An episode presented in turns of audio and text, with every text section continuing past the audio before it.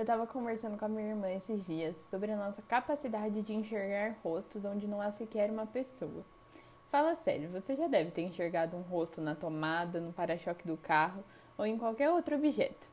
Isso é super normal e é sobre isso que vamos falar no episódio de hoje. Seja bem-vindo a mais um Inside Brain.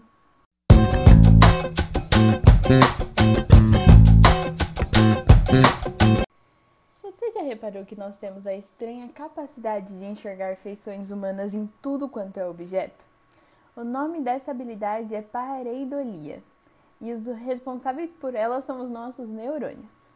Isso acontece porque os neurônios responsáveis por codificar as fisionomias humanas não são especializados, ou seja, eles tentam fazer esse processo em todos os objetos, e não só quando estamos olhando para uma pessoa. Essa habilidade se desenvolveu porque perceber a emoção que o rosto de uma pessoa está transmitindo é extremamente importante para a sobrevivência. Sabe quando você faz algo errado e percebe só pelo olhar, da sua mãe? Então, nossos neurônios estão trabalhando para nos mostrar como reagir diante de determinadas fisionomias. Acontece que o aperfeiçoamento dessa habilidade fez com que reconheçamos rostos também em objetos inanimados.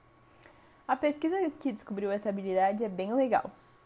Cientistas perceberam que quando vemos muitas pessoas olhando para o mesmo lado, nosso cérebro tende a nos dizer que as próximas pessoas que virmos estão olhando para o lado oposto, meio que como uma forma de equilibrar. Por isso, os pesquisadores mostraram para um grupo uma série de imagens de objetos inanimados que apresentavam olhar para a esquerda. Depois, mostraram para esse mesmo grupo pessoas também olhando para a esquerda, mas os membros do estudo responderam que as pessoas estavam olhando para a direita. Isso comprovou que a área responsável por processar as fisionomias humanas é a mesma responsável por vermos rostos em objetos inanimados. Chegamos ao fim de mais um episódio.